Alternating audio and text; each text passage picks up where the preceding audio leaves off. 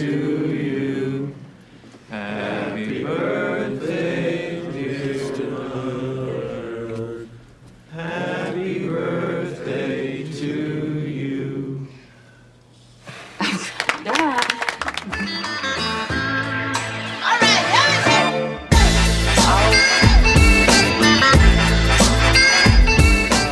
Wir können natürlich ein Thema erst dann für andere Leute verständlich machen, wenn wir es selbst verstanden haben. Von daher glaube ich, ist das die effektivste Art und Weise, wie so eine Art Übersetzer zu, zu dienen und das Wissen zu vermitteln, was wir gerne wollen. Herzlich willkommen zur 13. Ausgabe der Underdogs. Anlässlich der quasi Einjahresgeburtstagsfeier unseres Podcasts haben wir eine kleine Sonderfolge aufgenommen. Da hat sich das ganze Team hinter den Sendungen mal am Tisch versammelt und wir wollen uns mal ein bisschen über den Prozess unterhalten, mal ein reflektierendes Gespräch über das letzte Jahr Projektarbeit durchführen und mal so ein bisschen in uns gehen, was vielleicht die Zukunft für uns bringt und damit ihr an den Empfangsgeräten auch mal die Leute kennenlernt, die die Hintergrundarbeit machen. Sie waren ja alle auch schon mal im Podcast zu hören. Da dürfen sich doch jetzt die Teilnehmerinnen und Teilnehmer dieses Gesprächs einmal vorstellen. Liska, magst du den Anfang machen? Hallo, ich bin Liska. Ich studiere Soziologie und Erziehungswissenschaften. Ich äh, ja, bin seit Anfang an des Podcasts mit dabei. Und ja, momentan ähm, ist meine Hauptverantwortlichkeit Transkribieren. Und ja, ich freue mich auf diese Folge. Dann haben wir noch die Eleonora am Tisch. Also ich war ja schon bei der äh, Folge für die Studi-Tipps für den Erstsemesterstart mit dabei und ähm, ja, ich mache seit Beginn des Projekts so ein bisschen die redaktionelle Arbeit. Jetzt auch seit einigen Folgen den Schnitt. Endlich macht das jemand, der es kann. Ich habe es ja vom Meister gelernt. Vorher hat das alles Fabian gemacht und das sieht man dann auch so ein bisschen schon, wie Aufgaben neu verteilt werden, wie Wissen verteilt wird und Skills. Und jetzt mache ich das halt. Ja, da werden wir nachher bestimmt auch noch ein bisschen drüber sprechen, wie sich die Gruppendynamik so entwickelt hat. Und als viertes im Bunde haben wir noch den Tristan dabei, der uns mal die dichte Funktionaltheorie erklärt hat und es dann bei uns im Team so super fand, dass er gleich mal dabei geblieben ist. Hallo Tristan. Äh, hallo Fabian. Ja gut, das war vielleicht aber ein bisschen auch andersrum, denn ich habe eigentlich erst entschieden mitzumachen und dann hatte ich auch eine Doktorarbeit, die halt irgendwie gut in diesen Podcast passt. Genau, also ich habe schon äh, eine komplette Episode über meine äh, Doktorarbeit geredet.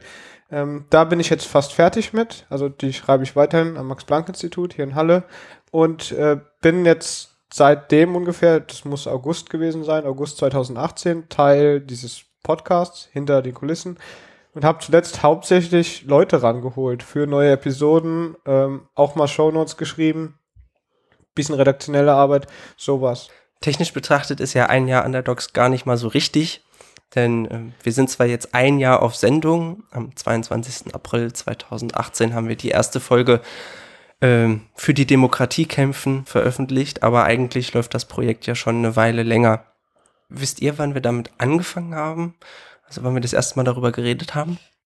Ja, im Dezember 2017 bist du auf jeden Fall zum ersten Mal äh, zu uns gekommen in den AK und hast die Idee vorgestellt, dass du gerne ähm, einen Podcast machen würdest und dass sich das ja im AK, also in unserem Arbeitskreis Uni im Kontext total anbieten würde. Und äh, von da an ist diese Idee so gewachsen, also hat so immer mehr Form angenommen und dann haben wir angefangen zu gucken, wo wird aufgenommen und dann kamen die ersten Gäste, also dann kamen die ersten Ideen für Gäste und dann Website natürlich. Ja. Es war auf jeden Fall einige, einige Vorarbeit nötig, bevor wir überhaupt erst online gehen konnten. Das lag natürlich auch so ein bisschen an unserem Qualitätsanspruch. Man hätte das Projekt wahrscheinlich sehr viel schneller beginnen können, wenn wir uns mit bestimmten Dingen zufrieden gegeben hätten, aber wir wollten ja auch eine gewisse Qualität vorlegen, gerade was auch so das Technische angeht. Eine anständige Website präsentieren, eine gute Audioqualität vorlegen und sowas, das war uns ja alles relativ wichtig. Und das hat natürlich eine Weile gedauert, bis wir da gute Umgebungen und Bedingungen gefunden haben, wo wir das umsetzen konnten. Man muss ja auch dazu sagen, dass wir alle Laien sind und dass es wirklich beachtlich ist, was Fabian und Arne, der ist heute leider nicht mit dabei, aber der hat auch einen großen Anteil an der Website-Gestaltung gehabt und ja, das hat natürlich auch noch viel Zeit gekostet, das alles selbst zu lernen und sich zu belesen. Wir hatten uns ja hier auf unser Whiteboard so ein paar Fragestellungen aufgeschrieben.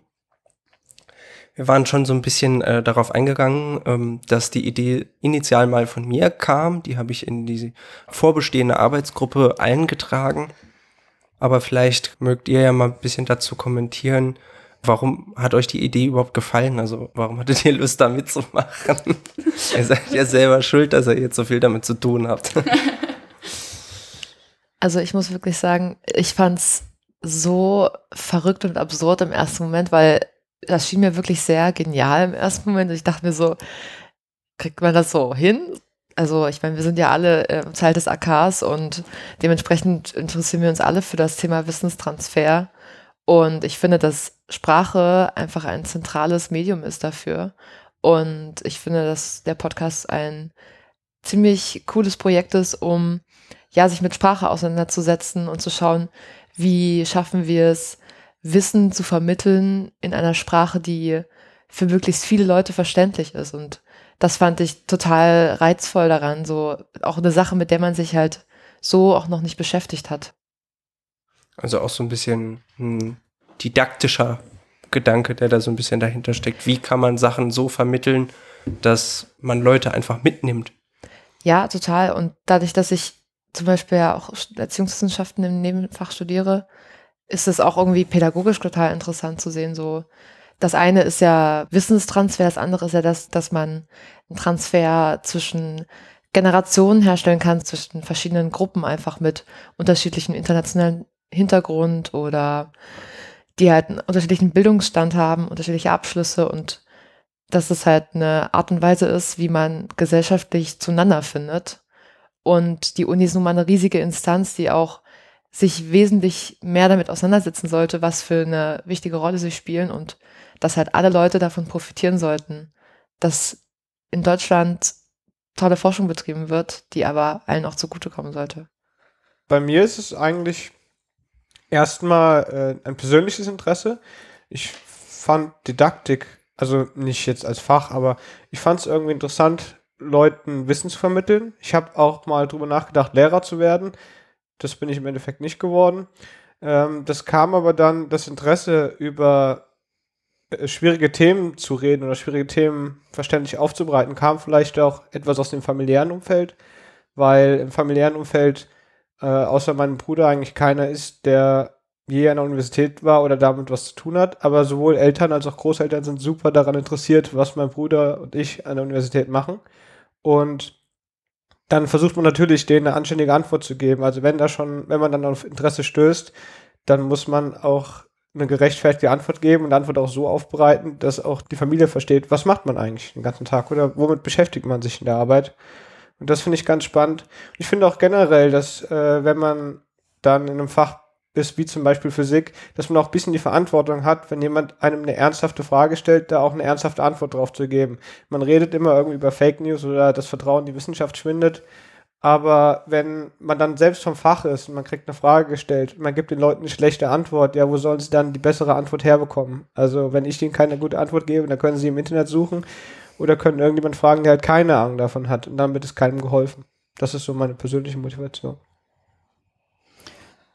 mich hat eigentlich, also dadurch, dass ich ja sowieso schon, ach, wie alle anderen in diesem Arbeitskreis aktiv war, äh, war das dann vor allem dieses Format Podcast, was mich total angesprochen hat als Idee, weil ich habe ähm, damals auch vor noch gar nicht allzu langer Zeit dieses Format Podcast für mich entdeckt. Und war direkt ziemlich davon begeistert, dieser Idee, dass ich das dann jetzt auch mal selber so ein bisschen mitgestalten kann und da auch selber mal ein bisschen rumprobieren kann, wie kann man das machen. Und gerade Wissenstransfer bietet sich dafür total gut an. Also gerade auch wenn du sagst, Tristan, dass es schwer ist, so zu erklären, warum zum Beispiel brauche ich dafür drei Jahre, um meine Dissertation zu schreiben? Also warum ist das so kompliziert und was ist der Anspruch darunter? Und dann vor allem auch, warum macht man das überhaupt? Man könnte ja auch was anderes machen. Und das hat mich einfach sehr an dieser Idee begeistert, sodass ich dann auch direkt den Anspruch hatte, da mitzumachen und da mitzuwirken. Ich kann dazu noch sagen, also meine Eltern haben mich natürlich immer sehr unterstützt und haben da auch Verständnis für. Wenn man dann noch eine Generation weitergeht zu den Großeltern, dann wird es noch ein bisschen schwieriger. Zum Beispiel hat, als mein Bruder in der Oberstufe war, im Abitur, hat meine Oma schon mal gefragt, was gibt's denn da noch als Lehre? Also die hatte kein Verständnis mehr. Man hat doch schon alles gelernt, wenn man in der 10. Klasse war. Also da war das Verständnis dafür dann nicht mehr da. Bei meinen Eltern dann schon wieder deutlich mehr. Also das ist dann auch eine Generationssache, gerade wenn man vom Land kommt. Ich finde auch diesen Vertrauensgedanken sehr interessant. Das war ja auch so ein bisschen der Punkt, der mich ursprünglich auf dieses Themenfeld mal geschubst hat, als ursprünglich Mediziner. Ich habe mich gar nicht vorgestellt, glaube ich. nee, hast du nicht. das ist äh, sehr, sehr schlecht. Das ist so eine, irgendwie so eine schlechte Angewohnheit von mir. Ich habe mich in den letzten Folgen immer bemüht, noch irgendwie meinen Namen zu nennen, aber man kommt sich auch ein bisschen blöd vor, wenn man sich dann andauernd neu vorstellt. Jedenfalls kann ich es hier ja tun. Äh, ich studiere jedenfalls Medizin, mittlerweile in der Endphase, habe äh, eine Zeit lang ausgesetzt, um eine etwas ausgiebigere Forschungsphase durchzumachen Ursprünglich habe ich mich mal damit beschäftigt, warum das Vertrauen in Ärztinnen und Ärzte verloren geht. Und bin eben darauf gestoßen, dass es ganz oft ein Problem in der Kommunikation gibt. Dass eben möglicherweise diese Wissensasymmetrie dazu führt, dass einfach zwischen Patientin und Ärztin, Patient und Arzt keine gesunde Kommunikation entstehen kann. Und das liegt eben auch oft daran, dass im Medizinstudium und in der Facharztausbildung sehr wenig thematisiert wird, wie bringe ich Leuten ihre Diagnose nicht nur empathisch bei, das ist schon häufig ein Thema, dass eben diese emotionale Ebene auch besprochen wird und auch äh, vermittelt wird, dass das wichtig ist. Aber wie drösel ich denn das Wissen, das ich mir in so langem Studium angeeignet habe, so auf, dass ich die Leute nicht überfordere, ihnen aber genug Wissen an die Hand gebe, dass sie eben damit überhaupt arbeiten können. Und das ist dann auch noch limitiert auf ein, weiß ich nicht, sieben Minuten Gespräch, weil mehr bezahlt die Kasse nicht. Und das ist eine sehr große Herausforderung, wenn ich nebenbei noch untersuchen will und noch was anordnen und vielleicht irgendwie noch einen Laborzettel ausfüllen muss. Dann bleibt am Ende für das tatsächliche Gespräch eine Zeit von zwei bis drei Minuten. Und in denen soll man dann irgendwie die Diagnose Diabetes erklären. Das ist alles andere als trivial. und dann gab es das Projekt Was hab ich? Das fand ich ganz spannend, habe ich mich auch eine Zeit lang mit beschäftigt, in dem es eben darum geht, Arztbriefe für Patienten verständlich zu erklären. Also es ist eine Initiative von Medizinstudierenden. Denen kann man dann quasi über diese Plattform Arztbriefe zur Verfügung stellen, in teilanonymisierter Form und die übersetzen das dann quasi. Also sie schreiben dann sowas wie einen Patientenbrief. Manche Kliniken führen das auch ein, dass sie eben so extra gezielt Patientenbriefe schreiben lassen. Und man bekommt am Ende quasi zwei Briefumschläge, einen für den weiterbehandelnden Arzt, die weiterbehandelnde Ärztin und einen für einen selbst, wo man dann einfach lesen kann. Ich habe mir dann gedacht, so in dieser Wissenschaftsphase, naja, kann man das für Wissenschaft nicht auch machen? Also gerade da gab es viele Berichte, March for Science und was auch immer, diese ganzen Probleme, Klimaleugner, Flat Earth Bewegungen, was für ein Kram es da nicht alles gibt. Und ich habe am Ende aber überlegt, naja, vielleicht ist es auch ein bisschen das Problem, dass einfach falsch kommuniziert wird. Man kann natürlich auf die Schulen eindreschen und sagen, ja, die bringen irgendwie Mathe, Physik, Chemie, Biologie alles nicht richtig bei. Und das ist sicherlich auch ein Punkt, dass der naturwissenschaftliche Unterricht an manchen Schulen wahrscheinlich eher hm, schwierig ist. Aber ich glaube, es ist auch ein Problem der Wissenschaft selbst, dass sie eben kommunikativ sehr schlecht aufgestellt ist an manchen Punkten. Das äh, ist mir auch schon aufgefallen. Also besonders, wenn ich oft mit Leuten rede, wenn man sagt, man macht Physik, dann hört man sehr oft, das könnte ich nicht. Ich glaube aber, es gibt auch einfach sehr viele echt nicht gute Physiklehrer. Also wenn man dann fragt, ja, wieso magst du das nicht? Ja, der Unterricht war früher nicht gut oder ich kam mit dem Lehrer nicht klar und ich glaube, das stimmt. Also ich glaube nicht, dass das dann ein einzelnes Problem ist, dass sich derjenige gerade ausgedacht hat. Ich glaube, es gibt halt einfach in der Breite viele Lehrer, die in dem Fach nicht besonders gut sind. Und wenn man äh, gerade sowas wie Naturwissenschaften sauber aufbereitet, würden sich mehr Leute dafür begeistern, als momentan der Fall ist. Für mich liegt auch ein großes Problem daran, wir haben so einen super krassen Wissenschaftsboom und es wird so viel Wissen auf einmal generiert, was sich auch noch im Internet überall finden lässt, dass sobald man irgendwie sagt, ja, ich habe eine Studie darüber gelesen, dass das und das so und so ist, dann kommt wirklich die Aussage, ja, es gibt ja zu allem eine Studie, die das und das belegt, so. Und ich finde das total beunruhigend, dass Wissenschaftler auch so einen schlechten Ruf weg hat, dadurch, dass das so dargestellt wird, als ob man ja wissenschaftlich alles so drehen und wenden kann, wie man will. Und man kann ja das so belegen, wie man das gern hätte, dass, dass man dann halt nicht so richtig unterscheiden kann zwischen, das ist tatsächlich Wissenschaft, die auf Gütekriterien der Wissenschaft basiert und das ist Wissenschaft, die sich zwar vielleicht so anhört, als ob es Wissenschaft wäre, weil es vielleicht in einer Sprache geschrieben ist, die sehr wissenschaftlich klingt und die man eben auf Anhieb nicht sofort versteht, dass da halt der Autonormalverbraucher halt untergeht äh, und nicht wissen kann, woran er da glauben soll. Gibt es in der Physik viele Beispiele, wo man einfach toll klingende Wörter zufällig zusammenwürfelt, dann hört sich das toll an, hat aber dann vielleicht gar keine Aussagekraft. Das liegt bestimmt auch am Deutschen, das ist in, in Deutsch generell so. Also ja. finde ich, dass man viele Wörter einfach so wunderschön aneinander rein kann und es klingt gleich hochwertiger. Na, da muss man da auch nur mal in die gängigen Esoterik-Shops gehen und wenn Atlantis Matrix Quantenheilungskristalle verkauft werden und das ist ja mit Quanten und das muss ja Physik sein, weil wir wissen, Quanten sind immer was mit Physik. Ja. Immer. Ähm, naja, das. Deshalb funktioniert es aber leider. Also all diese, ähm, ich sag mal, pseudowissenschaftlichen Ansätze, die äh, nehmen dann Quanten oder Antimaterie rein und dann haben die Wissenschaft. Aber so funktioniert halt Wissenschaft nicht. Wenn man sich einfach irgendwo ein Wort leiht, das man mal gelesen hat, da kann ich ja auch im Wörterbuch nachschlagen, aber dann produziere ich halt keine Wissenschaft damit. Ja, genau. sondern vielleicht Kunst. Also Antimaterie, ich sehe da gerade schon einen ganz tollen Arthouse-Film kommen. Und die Frage ist ja aber, wie geht man mit sowas um? Häufig ist ja die Reaktion, sagen wir mal, von wissenschaftlich bewanderten Menschen, dass sie darauf sehr entweder beleidigt oder wütend oder auch so ein bisschen, naja, abschätzig äh, drauf reagieren, dass sie sich da vielleicht drüber lustig machen.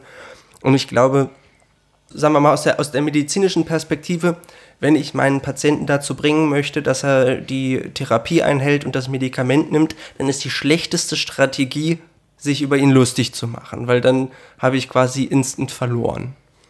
Und was ich mich immer so ein bisschen frage, wie kriegen wir das hin, dass wir solche Leute auf eine wertschätzende Art erreichen. Also, dass wir uns eben nicht so aggressiv über sie lustig machen, weil, hahaha, die äh, erzählen was von Quanten und wissen gar nicht, was Quanten sind. Und vielleicht sollten wir uns einfach eher selber fragen, warum wissen die denn nicht, was Quanten sind? Also, wo haben wir denn da defizitär gearbeitet?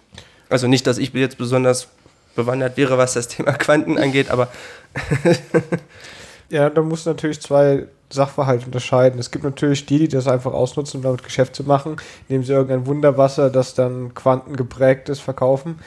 Ähm, die werden wahrscheinlich schon wissen, dass das nichts Besonderes ist, sondern halt Wasser. Und dann gibt es natürlich die, für die das sehr schwer ist, das einzuschätzen und die dann vielleicht zu einem Geschäftsmodell auch mal auf den Leim gehen. Und das sind natürlich zwei verschiedene Personengruppen, die man dann schon trennen musste bei so einer Bewertung. Ich meine, die Homöopathie beispielsweise ist ja ein ganz wunderbares Beispiel. Ganz oft, wenn ich mich mit Leuten über Homöopathie unterhalte, merke ich, dass sie das gar nicht abgrenzen können gegenüber Naturheilverfahren. Also das wird oft gleichgesetzt. Ja, man kann doch auch Tee trinken und auch mal was Sanftes machen. Man muss nicht immer Antibiotika nehmen.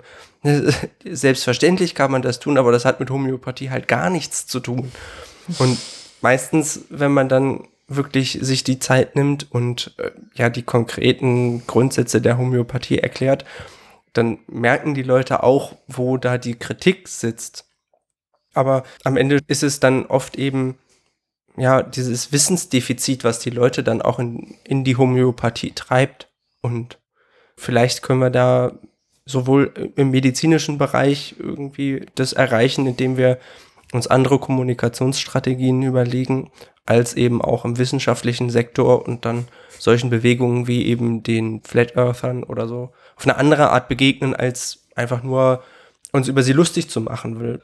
Dann haben wir mal schön gelacht, aber halt nichts erreicht.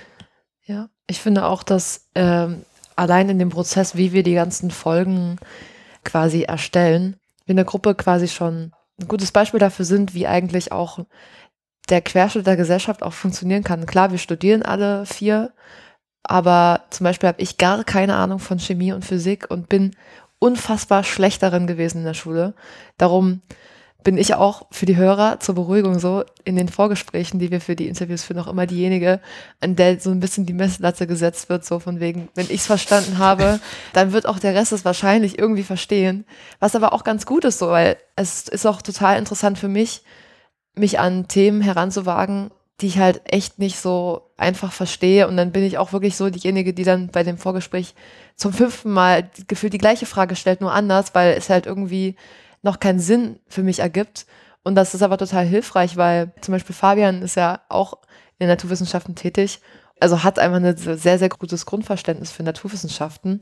Und es ist halt gut, jemanden einfach mit dabei zu haben, der halt aus einer ganz anderen Richtung kommt und eben nicht Wissen in einem Bereich hat und da so ein gemeinsamen Konsens zu finden. Äh, weil Liska gerade von Vorgesprächen äh, gesprochen hat, das ist grob, wie wir redaktionell unsere Arbeit machen. Also wir suchen uns Studenten, meist hier aus Halle, die ähm, Mitte, Ende ihrer Abschlussarbeit sind, laden die zu einem Vorgespräch ein und lassen uns von denen mehr oder weniger erklären, was sie in ihrer Arbeit gemacht haben, lassen uns die Grundlagen erklären und diskutieren das dann. Äh, das ist natürlich für die Aufnahme sehr hilfreich, weil es schon mal Struktur gibt. Das ist aber auch für uns hilfreich, äh, um das einordnen zu können. Und man selbst versteht auch dabei immer unfassbar viel, wenn sich einfach jemand mal die Zeit nimmt und einem über ein Thema redet, in eine Stunde oder zwei, von dem man keine Ahnung hat und es einem ausführlich erklärt. Und das finde ich zum Beispiel persönlich auch in einem Podcast äh, toll, dieses Format, dass es halt nichts ist, was einem Tweet abgehandelt werden muss, dass es äh, kein Film in der Tagesschau ist, der dann in einer halben Minute ist, äh, irgendeine sensationelle wissenschaftliche Erkenntnis versucht zu erklären, sondern dass es äh, ein Podcast ist, der dafür sich Zeit nimmt, der eine Dreiviertelstunde, eine Stunde Zeit nimmt, um ein Thema wirklich von Grund auf zu erarbeiten. Ich würde sagen, an der Stelle ist es günstig, wenn wir noch weiter darauf eingehen, wie unsere Arbeitsstruktur aussieht. Das Vorgespräch, das ist uns immer sehr wichtig. Einfach einerseits, um das Fachliche schon mal abzuklopfen, auf der anderen Seite natürlich auch, um so ein bisschen ja, die Chemie zwischen dem Gast und uns ein bisschen äh, kennenzulernen. Funktioniert das?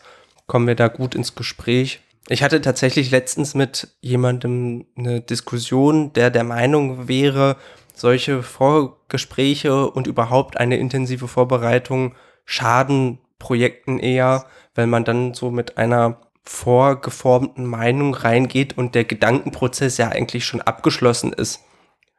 Das kann ich auf eine gewisse Art und Weise sogar nachvollziehen, weil wir teilweise in den Sendungen oft ein bisschen das Problem hatten, einen Gedankenfluss, den wir gut fanden, zu replizieren, also das, das nochmal so darzustellen, wie es sich vielleicht im Vorgespräch entwickelt hat.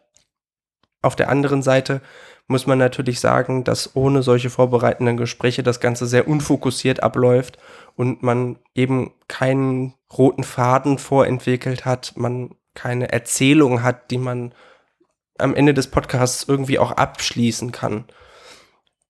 Was denkt ihr denn dazu? Haltet ihr es für eine gute Idee, das vielleicht auch mal einfach ohne Vorbereitung zu probieren? Auf gar keinen Fall, würde ich sagen, weil hm, ich würde jetzt äh, als erstes quasi überlegen, was wäre denn die Alternative zu so einem Vorgespräch? Weil wir haben ja immer noch die gleiche Zielstellung, also wir wollen wissenschaftliche Inhalte, die komplex sind, verständlich machen. Zum Beispiel Phänomene, mit denen sich eine Abschlussarbeit beschäftigt, verständlich zu machen. Und die Alternative wäre, dass wir irgendwie, ich weiß nicht, in so einer Art äh, Nebenraum sitzen würden und während der Aufnahme dabei sein und dann irgendwie immer dazwischen grätschen wie so eine Regieanweisung, sagt das nochmal oder macht das nochmal anders. Erstens haben wir dafür gar nicht die technischen Kapazitäten, also wir haben dafür gar nicht die Räumlichkeiten und zweitens ist das auch, äh, finde ich, total unnatürlich, weil Ein Podcast zeichnet sich auch dadurch aus, dass die Gesprächssituation möglichst natürlich ist. Also wir haben dann natürlich ausgehend von dem Vorgespräch eine grobe Idee, wohin es dann geht in der Folge, aber es soll ja trotzdem ein natürliches, dynamisches Gespräch sein, was am Ende rauskommt, damit es auch angenehm ist zuzuhören. Und ich glaube, das bereitet man am besten vor, indem man vorher auch ein natürliches Gespräch führt, was aber eben nicht aufgenommen wird und eine ein bisschen andere Zielstellung hat als dann der Podcast selbst. Außerdem hat ja wirklich die oberste Priorität der rote Faden, den eine Folge haben soll. Und wir können natürlich ein Thema erst dann für andere Leute verständlich machen, wenn wir es selbst verstanden haben. Also das ganze Reinkrätschen mit Fragen stellen und so, das das will auch einfach keiner hören, wie ich da fünfmal das gleiche frage. Das interessiert ja auch einfach keinen. Und dann sitzt vielleicht ein Hörer am Mikro und denkt sich, ey, also selbst ich habe es jetzt verstanden, Liska. Was ist denn los bei dir?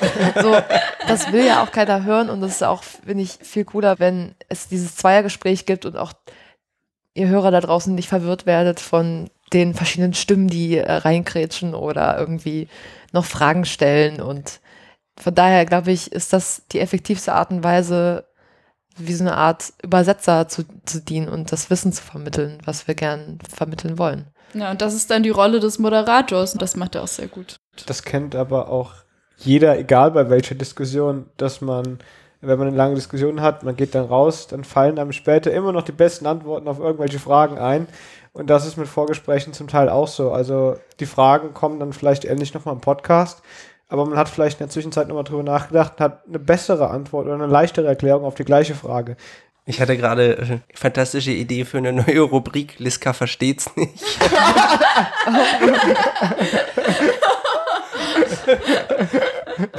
da wird ja. alles fünfmal erklärt. Das Nein, ist okay. Das ist, wo Liska dann einfach nochmal schwierige naturwissenschaftliche Zusammenhänge äh, so erklärt, dass sie es verstanden hat. Und dann hat es auch hoffentlich wirklich jeder verstanden. 36 Minuten 12. Dauert ein bisschen länger. Richtig Nein. langweilig wird es dann, wenn es so solche soziologischen oder erziehungswissenschaftlichen Themen sind, wo Liska dann die ganze Zeit, ja, ich, ich hab's verstanden. Und dann so, ja, aber Liska, du bist hier in der Rubrik, Liska versteht's nicht. Warum? Ja, aber ich habe keine Fragen mehr. Leute, ich habe vor zwei Wochen eine Klausur darüber geschrieben. Was soll ich denn jetzt da noch dazu fragen? Liska, du hast diese Rubrik nicht verstanden. Liska, wir erklären dir die Rubrik noch. ja, das, also von mir aus, ich bin dabei. So. Irgendwie, sieht, irgendwie sieht man jetzt hier schon so richtig diese Gruppendynamik. Ist doch auch schön für die schön. Hörer da, zu merken, so, so selbst in so einem Wissenschaftspodcast gibt es auf jeden Fall die eine Person, die es genauso wenig checkt wie jeder Hörer da draußen. Und es ist auch, also es ist auch einfach Arbeit, ja, so, sich da das verstehen irgendwie. Ich glaube, ich würde da jetzt gar nicht sagen, dass ich Sachen, dass ich die Sachen besser verstehe als du. Ich habe dann eher eine andere Art, das zu kommunizieren. Nämlich ich schweige dann einfach und tue so lange so, als würde ich es verstehen, bis ich dann wirklich verstanden habe. ist, ist auch nicht immer konstruktiv, aber.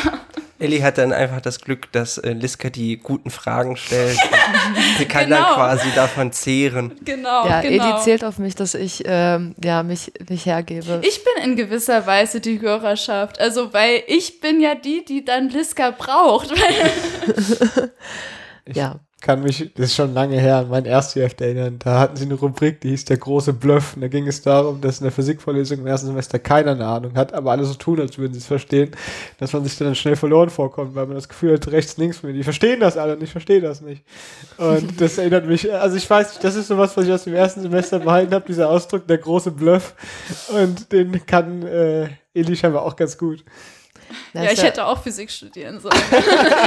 es ist ja vor allem auch einfach total wichtig, nach außen zu tragen, dass man keine Angst davor haben sollte, Fragen zu stellen. Und das lernen wir eigentlich auch alle in der Schule. Und die Lehrer sagen ja auch immer wieder, ja, stellt Fragen, wenn ihr was nicht versteht. So dafür bin ich da. Das ist mein Beruf, euch etwas zu erklären. Aber natürlich ist man dann in seinem sozialen Umfeld so, hat man halt einfach Angst davor, sich irgendwie zu blamieren vor seinen Freunden, vor irgendwie dem Typen in der Klasse, den man toll findet. Ja, außerdem, ich weiß nicht, ist eine Antwort, die in der Schule zum Beispiel überhaupt nicht akzeptiert wird. Also, weil ich weiß nicht, das ist der Abbruch der Kommunikation in gewisser Weise, weil es zeigt einfach, du stößt ja an eine Wand, nämlich meines Nichtverständnisses.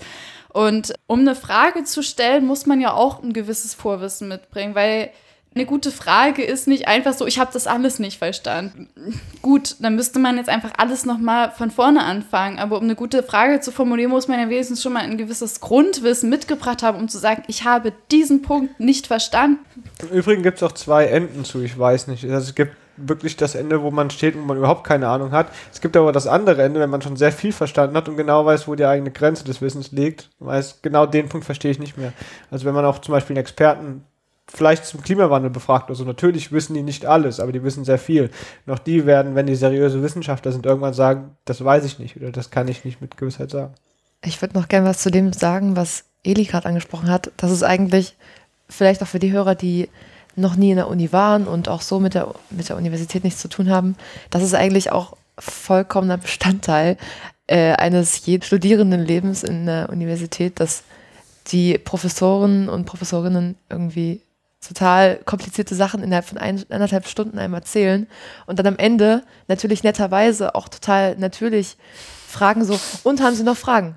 Und man sitzt so da und denkt sich so, es sind so viele, ich weiß nicht, wo ich anfangen soll. Also man hat so wenig verstanden teilweise, dass man noch gar nicht mehr weiß, wo man anfangen soll zu fragen, um vielleicht den Rest auch zu verstehen. Und äh, ja, in der Uni, also in so einem riesigen Hörsaal, eine Frage zu stellen, das ist so ein sozialer Druck, das traue ich mir selbst nicht so, obwohl ich schon eigentlich da nicht so eine Scheu vorhabe. Sowas versuchen wir ja auch zu vermeiden, quasi mit dem Podcast. Das, das führt ja dann zu dieser berühmten Situation. Professor fragt, gibt es noch Fragen? Alle gucken sich nervös an, schütteln ganz vorsichtig den Kopf. Na, dann kann ich ja gehen. Tür fliegt zu dann neigen sich zwei zueinander zu. Hast du was verstanden? Keine Ahnung, was er in der letzten Dreiviertelstunde erzählt hat. Ja, also das ist sicherlich eine gute Erkenntnis, dass man für kluge Fragen auch ein gewisses Vorwissen braucht.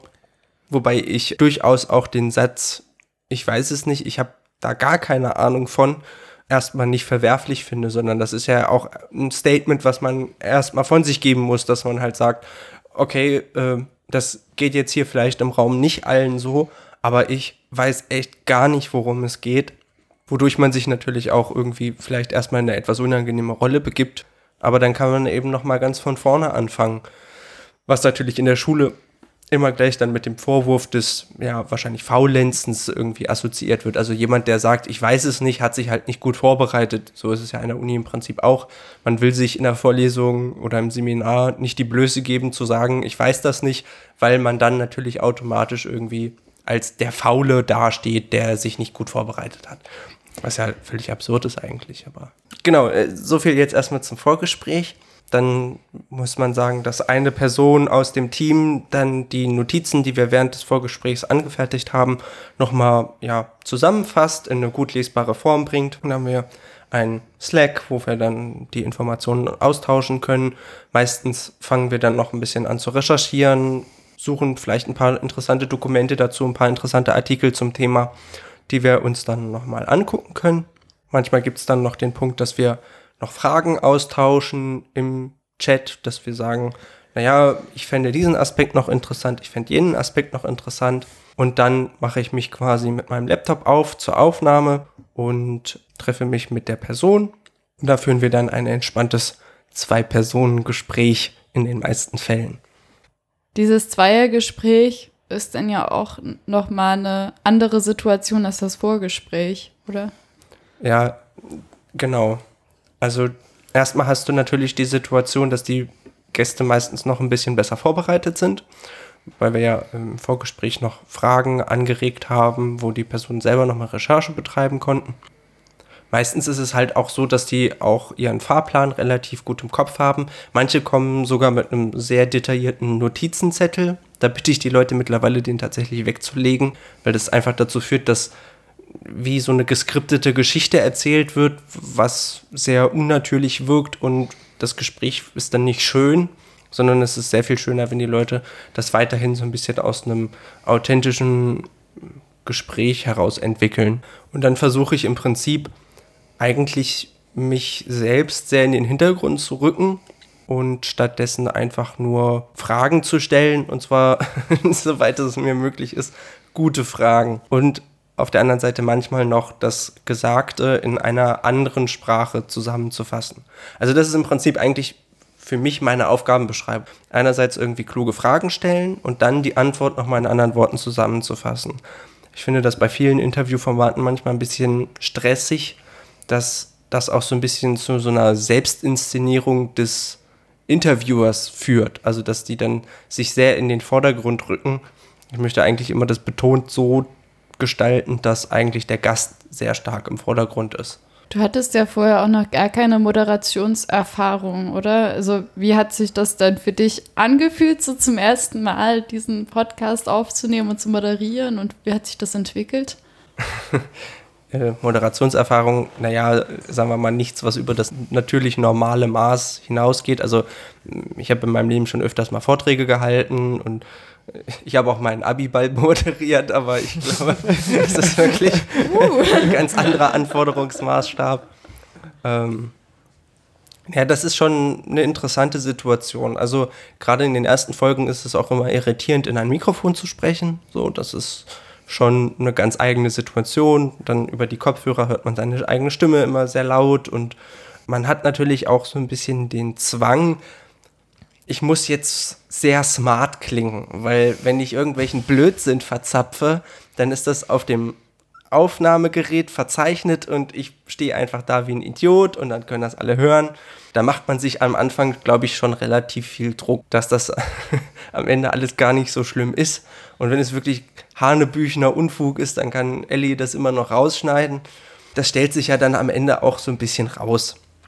Also mit der Zeit ist es ein bisschen entspannter geworden und ich versuche mich auch mehr in die Richtung zu entwickeln, dass die Fragen weggehen von einfachen Fragen, sondern hingehen zu erzählenden Fragen. Also dass man das versucht so ein bisschen einzubetten in einen Kontext, weil einfach nur Fragen so zusammenhangslos hineinzuwerfen, ist schon mitunter eine kleine Kunst, aber die große Kunst ist ja eigentlich auf den Gast einzugehen und daraus mit den erzählenden Fragen eine Geschichte zu entwickeln, die sich dann ja gut anhört. Und das ist tatsächlich gar nicht so einfach, stelle ich fest. Und ich würde sagen, da befinde ich mich weiterhin in einem Lernprozess. Aber das ist auch sehr spannend. Ich finde es gerade lustig, dass du das erwähnst, dieses, dass du natürlich smart klingen willst, weil das ist dann auch dieser Widerspruch wieder. Einerseits smart klingen, andererseits natürlich auch dem Format gerecht werden. Ich meine, es soll ja auch jetzt keine akademische Debatte inszeniert werden. Es ist dann natürlich auch ein kleiner Mittelweg, der da gefunden werden muss. Genau, und meine Rolle ist ja eigentlich die des äh, Berufs-Nicht-Verstehers. Also ich, ich, ich muss ja eigentlich, ich möchte gerne smart wirken, aber ich muss eigentlich alles nachfragen.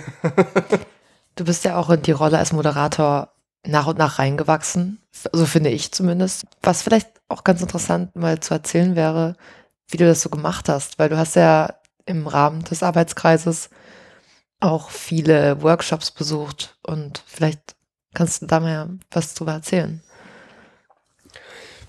Also Workshops so in Richtung, wie trainiert man moderieren, war jetzt gar nicht so viel dabei. Ich habe mich aber natürlich trotzdem mit dem Thema beschäftigt.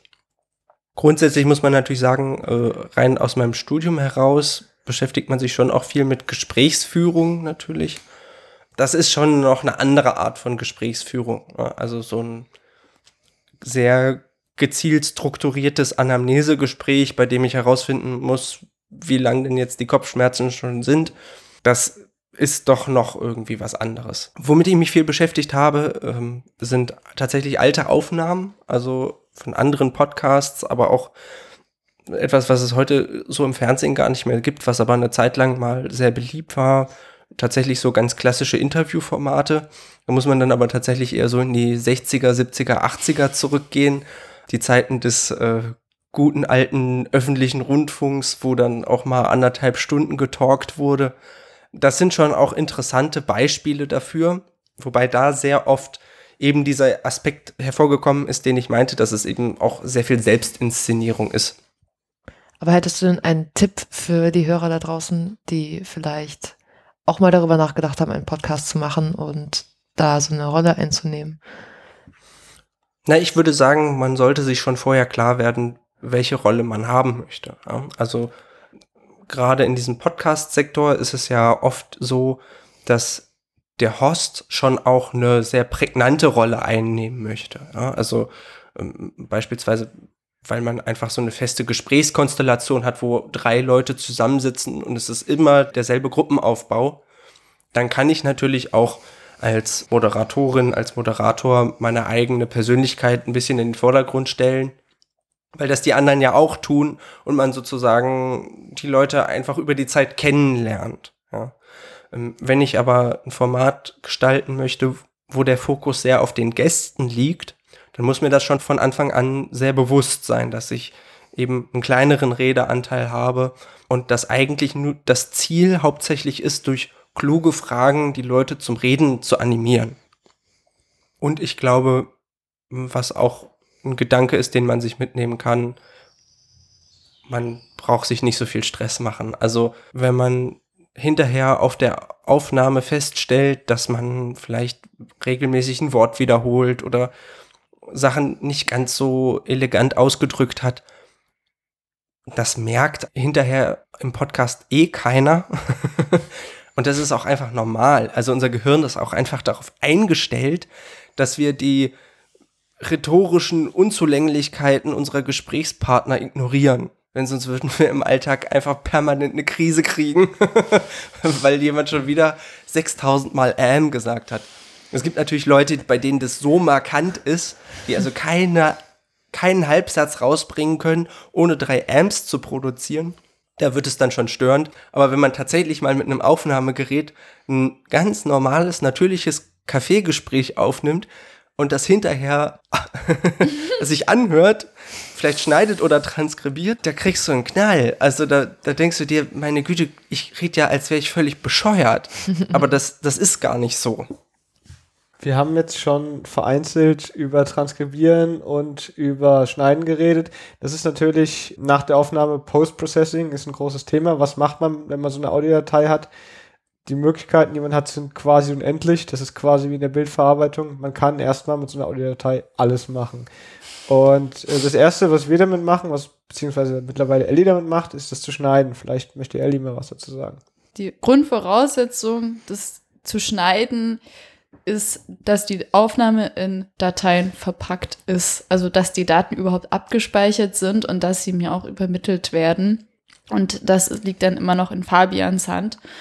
Sobald ich dann die Dateien habe, setze ich mich dann daran. Und ich muss ganz ehrlich sagen, ich habe überlegt, ob es besser ist, diese Aufnahme erstmal wirklich ganz anzuhören. Also manchmal war ich beim Vorgespräch gar nicht dabei und äh, bin auch in dem Thema gar nicht so tief drin. Aber es wäre natürlich viel zu zeitaufwendig, da jetzt erstmal noch diese ganze Datei ungeschnitten, unbearbeitet anzuhören. Deshalb setze ich mich eigentlich auch immer direkt daran, weil man hört dann irgendwie schon so, okay, hier könnte man jetzt kurz diese Denkpause oder auch davor, wenn dann noch ein bisschen Vorgespräch ist, dass man das auch irgendwie rausschneidet. Also ich finde, das Schwierigste beim Schneiden ist tatsächlich eine gute Balance zu finden zwischen Bearbeitung und Bewahrung der natürlichen Gesprächssituation.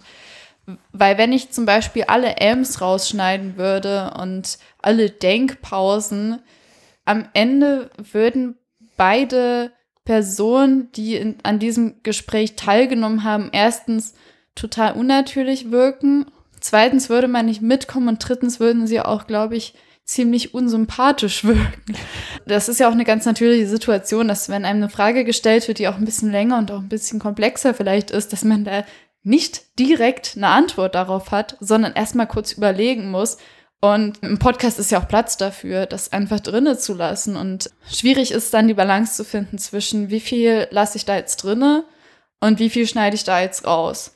Wir hatten dazu dann auch einen Workshop bekommen. Also Fabian hat das ja davor gemacht und er hat davor dann immer schon so gesagt, ja, lieber das Elm drin lassen, als es rauszuschneiden. Das hat mir davor immer in der Seele wehgetan, weil ich dachte so, ich will diesen Audio-File bearbeiten. Also weil ich davor auch schon so ein bisschen mit Audio Schnitt mich beschäftigt habe, aber in einem ganz anderen Kontext, nämlich eher in dem musikalischen Kontext. Und da ist es dann natürlich was ganz anderes als für so einen Podcast. Ich habe dann aber auch selber gemerkt, wenn ich Podcast höre, ich finde es schön, wenn da lange Gesprächspausen sind, weil dann fühlt man sich auch ein bisschen Teil der Gesprächssituation. Und dieser Platz wäre nicht gegeben, wenn man den einfach rausnehmen würde im Schnitt. Aber ja, ich glaube, ich übe mich da auch darin. Ich wachse da auch rein in diese Rolle als äh, Cutterin sozusagen und ja. Das ist auch für die Zuhörer, glaube ich, ganz angenehm, wenn Gesprächspausen da sind. Also die entstehen ja natürlich. Das hilft einem ja vielleicht auch beim Zuhören selbst nochmal über die Frage nachzudenken, bevor direkt die Antwort hinterher geschossen wird, über die man vielleicht auch nachdenken muss. Da hatte ich tatsächlich ähm, letztens mit Radiojournalistinnen und Journalisten ein angeregtes Gespräch darüber. Und die sind immer sehr auf Verdichtung aus. Also da nervt jedes Ähm, jede Lücke, jede erzählerische Pause. Die versuchen, ihre ja auch knapp bemessene Zeit im Radio möglichst effizient auszunutzen. Die sagen halt auch oft, naja, Pausen, die nerven. So, das will keiner hören und das stört einfach nur den Betriebsablauf. Wir versuchen, so dicht wie möglich zu packen. Und das führt aber manchmal dazu, dass ich zum Beispiel inhaltliche Radioformate manchmal sehr anstrengend finde. Weil man gar nicht die Zeit hat, mal durchzuatmen und einfach das eine halbe Sekunde wirken zu lassen, sondern es wird sofort weitergemacht, sofort kommt das nächste Thema. Und darum finde ich das auch relativ angenehm, wenn im Satz auch eine natürliche Pause drinne ist, dass man den Halbsatz, der jetzt kam, reflektieren kann, für sich selbst vielleicht eine Erwartung auch fassen kann, was denke ich, wo geht es jetzt hin und dann eben weiterverfolgen kann, so geht es erzählerisch weiter. Gleichzeitig ist natürlich ein ungeschnittenes Format auch wahnsinnig anstrengend zu hören, denn da sind manchmal ja wirklich auch eine halbe Minute Lücke drin, wenn dann einer irgendwie kurz aus seiner Kaffeetasse nimmt oder so. Das ist natürlich nicht attraktiv zu hören. Ich finde es aber schon sehr bezeichnend für Wissenschaftsjournalismus heutzutage, dass es einerseits diesen Zugang durch Videos gibt zu Wissenschaft, also dass quasi Wissenschaft zunehmend, man könnte schon fast sagen, äh, einfach populäre Formate für sich entdeckt, sowas wie Podcasts oder eben auch Kurzvideos bei Facebook.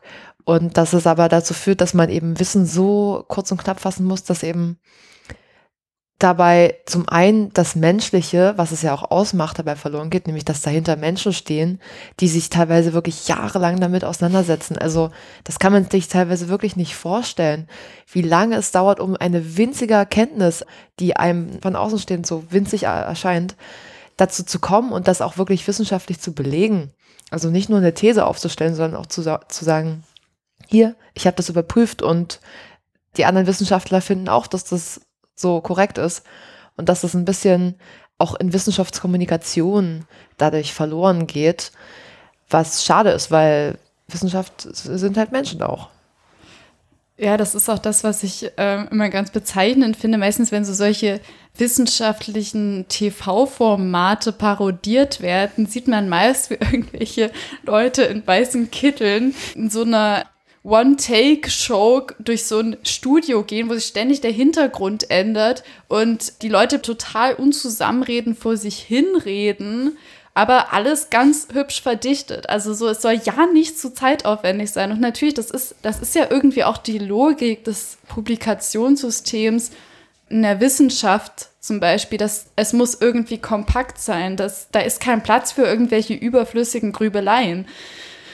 Wir haben natürlich den Luxus, dass wir außerhalb dieser Logik stehen können, dass wir da auch außerhalb sagen können, nö, wir können einfach sagen, okay, die Folge, die dauert jetzt eben anderthalb Stunden, weil es ist ein anspruchsvolles Thema und diese anderthalb Stunden, die können wir uns auch einfach nehmen und wir hoffen natürlich, dass sich die Zuhörerinnen und Zuhörer diese anderthalb Stunden auch nehmen, um das Thema zu verstehen. Genau. Nach dem Schnitt schickt mir dann Ellie bearbeiteten Dateien zu und ich schaue noch mal kurz drüber. Also ich mache da jetzt keine Kontrolle, sondern ähm, meistens höre ich mir die Folge noch mal zum großen Teil an, aber nicht mit der Intention, dass ich jetzt Eddies Schnittmuster kontrolliere. Dafür habe ich dann gar keine Gehirnkapazitäten über, sondern eher, dass ich äh, versuche, parallel zum Hören noch attraktive, interessante Links und äh, Literaturhinweise äh, zu sortieren, herauszusuchen und dann in Form zu gießen. Wenn ich dann quasi die Links äh, und die Literatur zusammengestellt habe, dann gebe ich die Dateien zum Mastern. Das machen wir nicht selber, sondern das, da nutzen wir den österreichischen äh, Webservice Auphonic. Der macht das ganz wunderbar. Besser als ich das jetzt von Hand könnte. Auphonic äh, sorgt dann dafür, dass die Stimmen alle gleich laut sind. Die entfernen das Hintergrundrauschen und die passen die Ziellautstärke des Podcasts an einen allgemeingültigen Standard an. Das sind minus 16 LUFS, wenn man sich jetzt da technisch nicht mit auseinandergesetzt hat. Es ist auch eigentlich nicht so wirklich wichtig, aber es sorgt im Prinzip dafür, dass man theoretisch alle Folgen unseres Podcasts durchhören könnte, ohne einmal am Lautstärkeregler zu drehen. Also, dass alles eine konstante Lautstärke hat. Wir versuchen das natürlich bei der Aufnahme schon zu realisieren, dass alle gleichmäßig laut auf der Aufnahme landen aber alleine schon, wir haben zwei unterschiedliche Mikrofontypen. Das funktioniert nicht in der äh, Konsistenz. Man redet auch mal lauter und mal leiser und die passen das dann entsprechend an. Tendenziell ist ja auch diese Idee von dem Zielwert, dass der transferierbar ist. Also dass auch andere, äh, zum Beispiel Radiosendungen oder andere Podcasts auf den gleichen Zielwert hinarbeiten, dass man eigentlich eine möglichst große Bandbreite an Angeboten hören kann, ohne am Lautstärkeregler zu drehen. Also der soll ja möglichst universell sein. Genau, und wir halten uns da eben an diesen Industriestandard von minus 16 LUFS. Und so kann man das dann auch, wenn man vielleicht aus einem anderen Podcast heraus zu uns wechselt, immer noch sehr gut hören. Ohne dass einem irgendwie das Gehör weggeblasen wird oder was auch immer. Genau. Und damit verbunden ist dann auch ein Transkriptionsservice. Wir haben erst mit Google Speech Cloud gearbeitet, ähm, haben festgestellt, dass die Ergebnisse naja. Es war okay, es war ein Transkript auf jeden Fall. Ähm. Schrift war vorhanden. Also es waren Buchstaben in einer bestimmten Reihenfolge. Manches waren sinnvolle Wörter. Sinnvolle Sätze. Hm. Ja. Wenige. Ja. Genau. Aber äh, mittlerweile haben wir auf Speechmatic gewechselt. Auch da sind die fertig ausgestellten Transkripte sicherlich alles andere als druckreif, aber tatsächlich dann doch von einer signifikant höheren Qualität. Und ähm, dann verteile ich das auf jeden Fall. Und die erste, die dann von mir eine Nachricht bekommt, ist Liska. Und der werfe ich dann das Transkript zu. ja, ich habe diese Aufgabe jetzt noch nicht so lange. Ich habe ja erst ein Transkript äh, vollständig erstellt. Genau, das zweite ist jetzt fast fertig. Ja, genau, das zweite ist fast fertig. Also ich habe den Bereich auch eigentlich, also als ich gehört habe, dass das Transkript quasi automatisch schon erstellt wird, dachte ich mir so, ach Mensch, also da bleibt ja eigentlich gar nicht mehr für Arbeit übrig so. also ich hatte auch total Lust, äh, mal einen richtigen Arbeitsbereich zu übernehmen, weil sich ja im Laufe des Podcasts oder unserer Podcast-Geschichte sich so entwickelt hat, dass eben immer mehr Aufgaben verteilt wurden, weil Fabian am Anfang quasi der Experte für alles war und das am Anfang auch noch ganz gut funktioniert hat, aber irgendwann, ja, haben wir dann auch einfach die Aufgaben mal verteilt, um Fabian zu entlasten. Und ja, da hat Eli halt jetzt den Schnitt übernommen und Tristan äh, arbeitet sensationelle redaktionelle Arbeit. Äh, auf jeden Fall ähm, hatte ich total Lust auf eine eigene Aufgabe und äh, fuchse mich da jetzt nach und nach rein. Es ist auf jeden Fall gar nicht so wenig Arbeit wie gedacht, weil ja das System halt natürlich so Punkt und Komma nicht erfasst und viele Wörter natürlich auch einfach nicht kennt und viele Namen vor allem nicht kennt. Und dann muss man eben auch jeden Namen nochmal googeln und man muss auch verschiedenste Fachbegriffe nochmal googeln. Und was ich persönlich am herausforderndsten finde beim Transkribieren, sich wirklich ja klar zu werden, wie dieser Satz funktioniert. Also ich kenne das halt nur aus der Uni, dass wir so wissenschaftliche Transkripte erstellen mussten, bei denen natürlich wirklich jede Pause gekennzeichnet werden muss. Jedes Wort muss drin vorkommen, einfach weil das für die wissenschaftliche Auswertung ganz wichtig ist. Aber für unser Format müssen wir es ja nicht wissenschaftlich auswerten, sondern es geht ja darum, dass ihr Hörer da draußen quasi mitlesen könnt und ja, einfach ein besseres Verständnis von dem Gespräch kriegt. Und es soll einfach gut lesbar sein und ja, dazu schauen, wie, wie setze ich Punkt und Komma. Was halt nicht wie im Deutschunterricht funktioniert. Also diese ganzen Regeln, die man gelernt hat, die versuche ich zwar auch immer noch anzuwenden, aber es funktioniert halt einfach nicht, wenn jemand immer wieder uns sagt und der Satz einfach über fünf Zeilen sich erstreckt, man so da sitzt, so, okay, Mist, jetzt muss ich doch einen Satz mit einem großen U und also mit einem uns halt beginnen lassen. Und das ist ziemlich unangenehm am Anfang, weil man es eben anders aus dem Deutschunterricht kennt, aber ich fuchse mich noch rein und ich bin auch offen für äh, Kritik und irgendwelche Hinweise, weil es wirklich gar nicht so einfach ist, sich da reinzudenken, wie das für andere Leute ist, wenn sie das das erste Mal hören und auch so das vielleicht nicht so einen guten Zugang zu dem Thema haben oder vielleicht auch nicht Deutsch-Muttersprachler sind und dementsprechend vielleicht auf das Transkript angewiesen sind, um das Interview zu verstehen. Ich finde dieses mit dem ähm, sich wirklich reindenken, wie der Satz funktioniert, äh, das ist auch das, was, was ich am Schnitt so mit am, am schwierigsten finde. Also manche Leute, die sprechen so, dass sie zum Beispiel immer wieder neu ansetzen. Das ist dann natürlich das Optimale. Das versucht Fabian dankenswerterweise natürlich auch immer. Wahrscheinlich, weil du selber ja auch lang genug das selber geschnitten hast.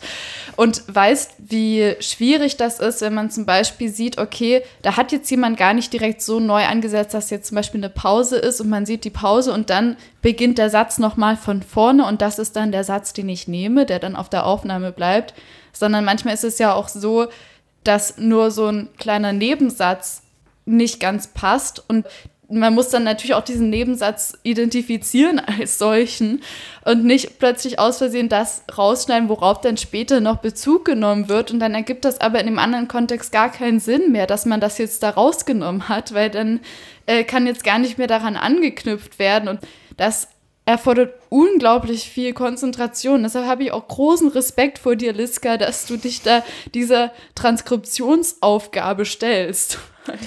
Ja, also ich wollte noch äh, dazu sagen, dass wir, wie schon gesagt haben, dass wir ungern die Folgen zu sehr frisieren wollen und dass natürlich genau das auch beim Transkript dann besonders auffällt, dass Leute Wörter wiederholen und einfach mitten im, Auf im Satz aufhören zu reden und man plötzlich so da sitzt und sich so denkt, so, der Satz hat doch gut angefangen, warum hast du nicht weitergesprochen?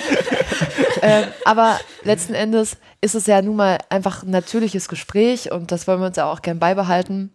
Aber ja, ich, ich versuche mir zurzeit ähm, so einen irgendwie einen Stil anzueignen, dass ich irgendwie einheitlich eine Schablone für mich mache, wie ich mit solchen äh, Gedankenabbrüchen umgehe oder mit bestimmten Satzkonstellationen, weil wir alle eigentlich ziemlich ähnlich sprechen. Also das ist mir auch quasi vor dem ersten Transkript, das Probetranskript, was ich erstellt habe, aufgefallen, dass wir alle sehr ähnliche ja, Sprachmuster haben und das M bei vielen Leuten an der gleichen Stelle kommt und das und an der gleichen Stelle oder zum Beispiel Fabian, ähm, ja, hat auch total, das fällt überhaupt nicht auf, wenn man das, wenn man sich die Folge so anhört, aber er hat auch so seine Art und Weise zu sprechen.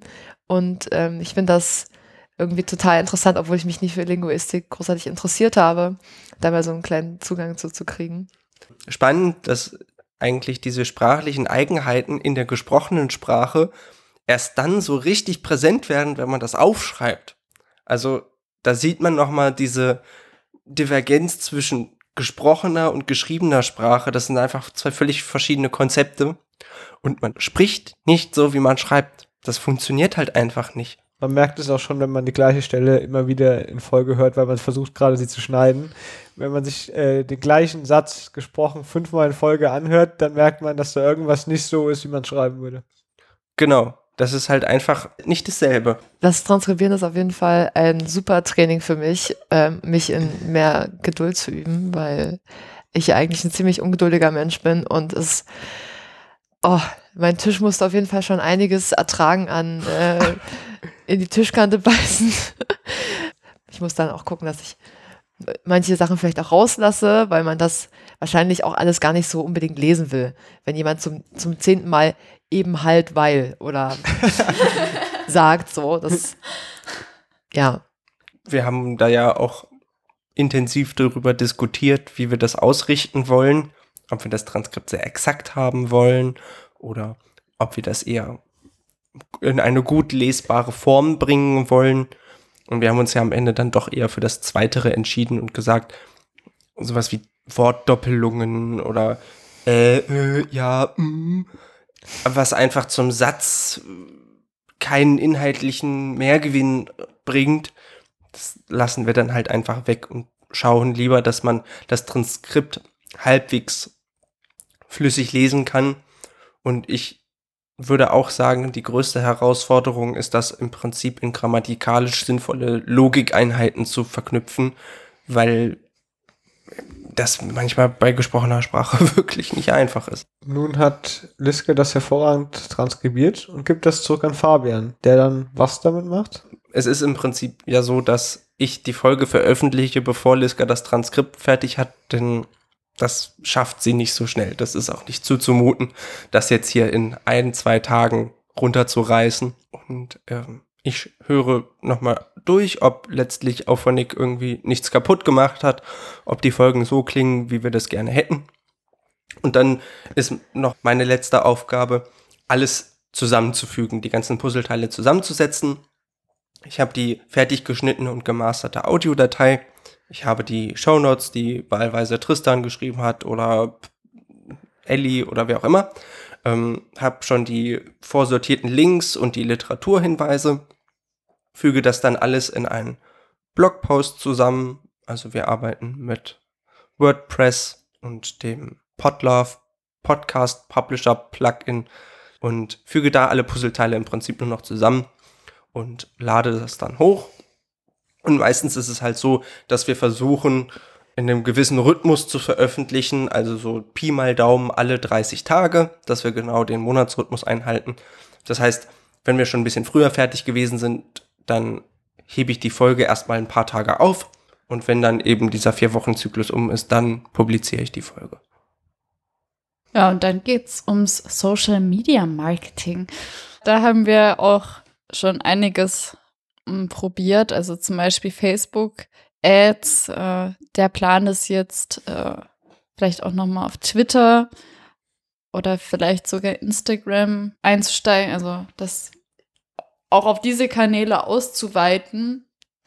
Allerdings ist es irgendwie total schwierig, so ein Medium wie Podcast zu bewerben. Also ich habe da jetzt schon oft auch geguckt bei Podcasts, die ich zum Beispiel kenne oder gern höre, wie die das machen. Das Problem dabei ist, dass viele Podcasts schon dadurch, dass da bekannte Moderatorinnen oder Moderatoren mitwirken, eine gewisse Reichweite generieren können. Das Problem ist, dass wir nicht so eine Art von Personality hier haben, sodass wir uns eine ganz eigene Strategie jetzt überlegen mussten und auch immer noch müssen, ähm, wie wir diesen Podcast bewerben, also wie wir eine Reichweite generieren.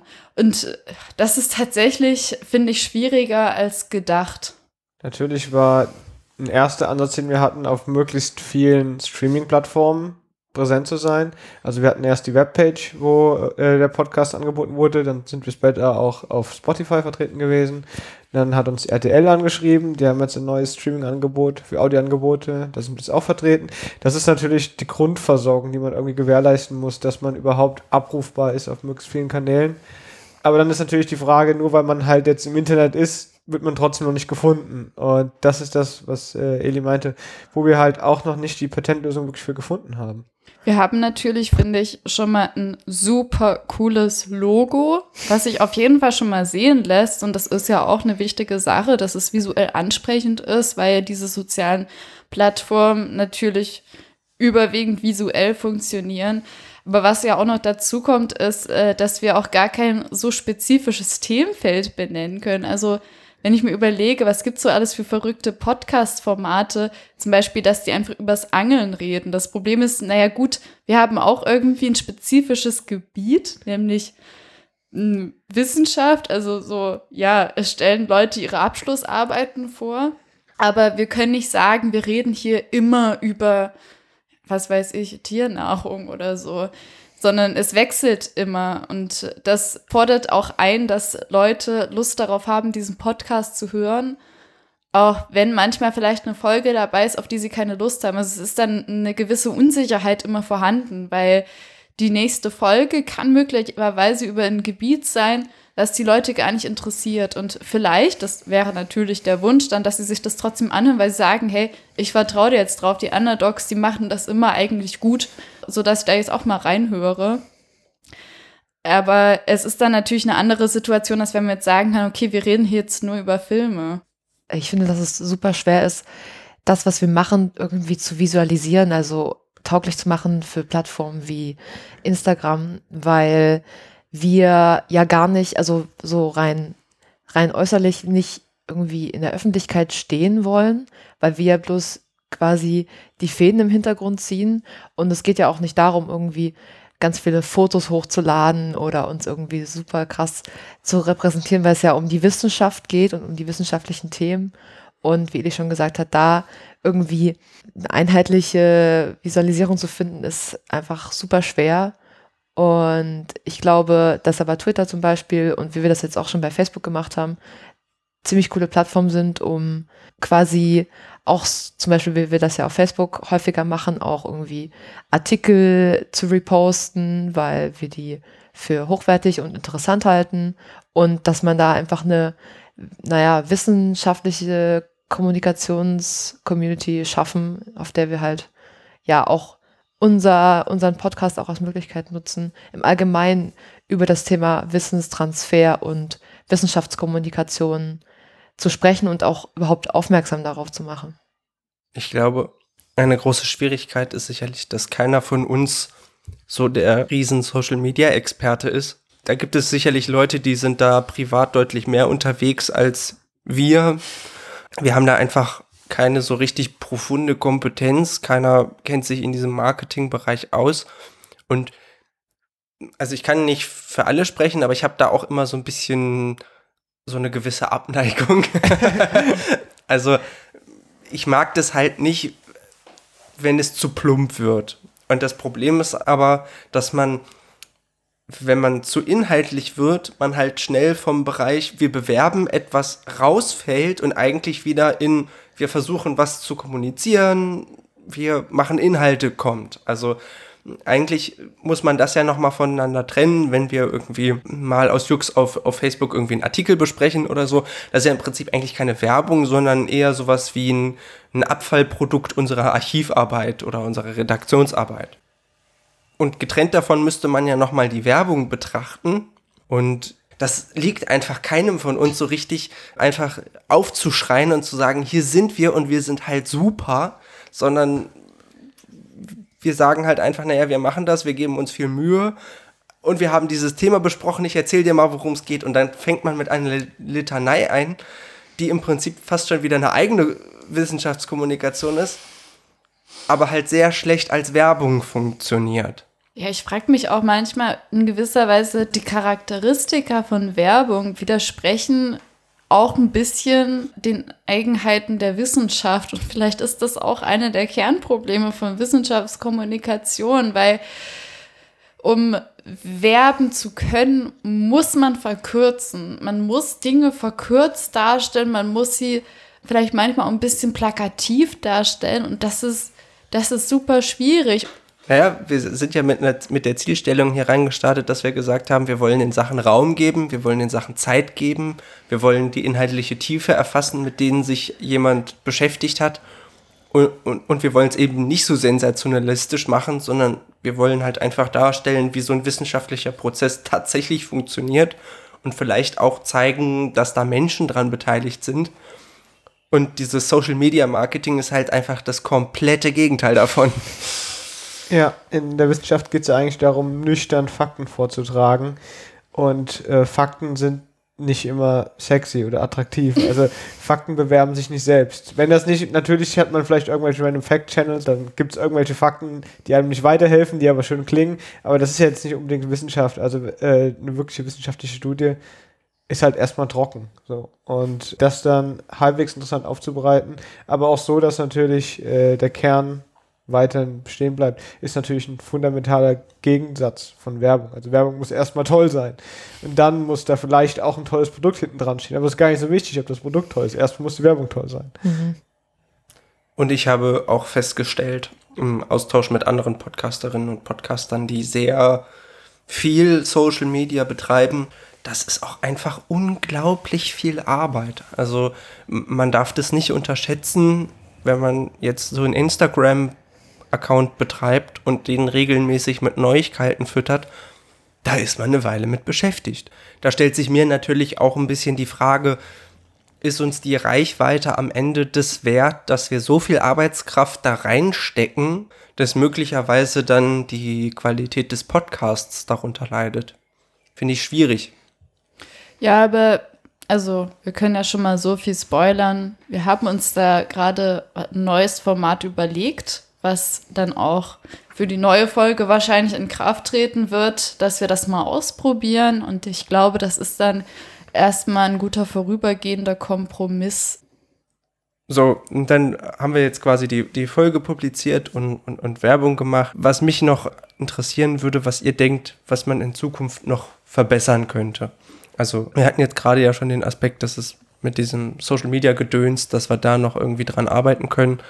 Aber vielleicht gibt es ja noch Aspekte, wo er neben diesem Themenfeld sagt, dass es irgendwie noch verbesserungswürdig.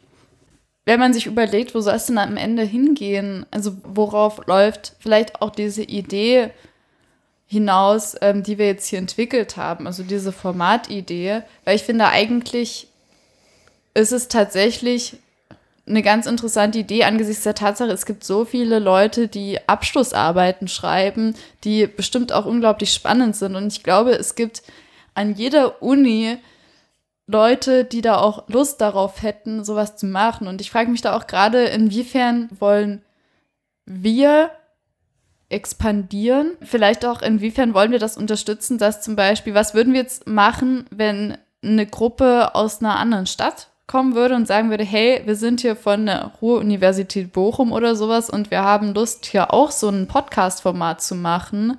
Inwiefern könnte das auch von Universitäten institutionalisiert werden, so eine Art von Wissenskanal?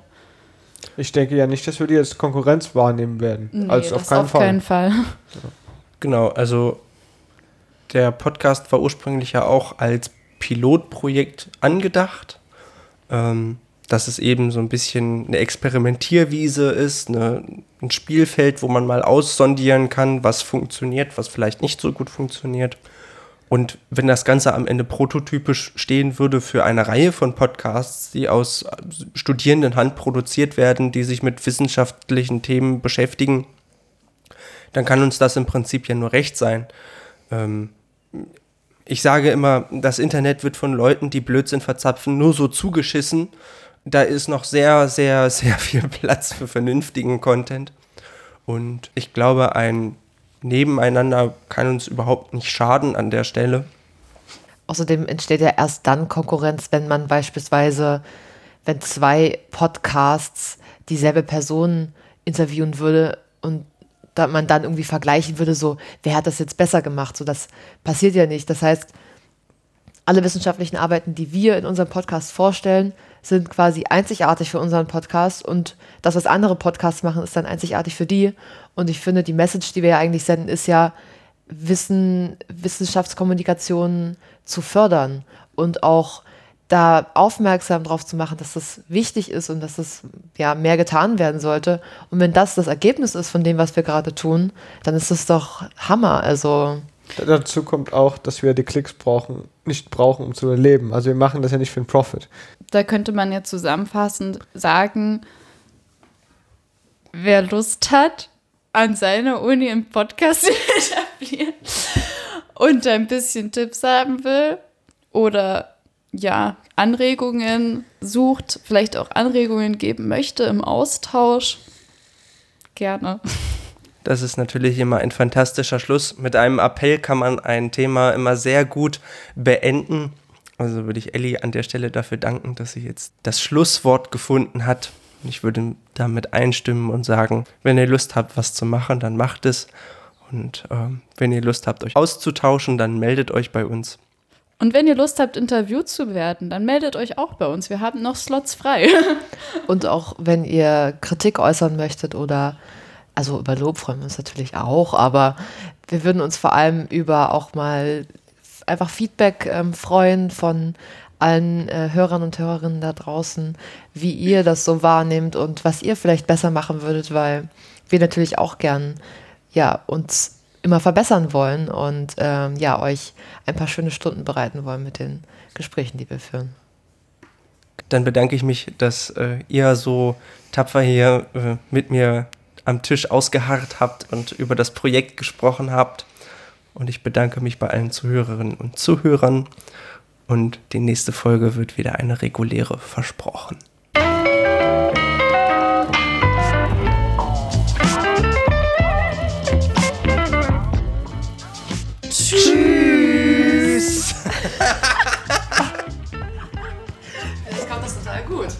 Ich glaube auch, am Ende heißt es, euer Podcast finde ich eigentlich scheiße. Ich weiß Aber nicht, das Tschüss aber war das süß. Tschüss am Ende, das fand ich super. Da habe ich, da, das war der Punkt, wo ich gedacht, vielleicht sind die gar nicht so unsympathisch. Vielleicht sind das gar nicht alles Arschlöcher.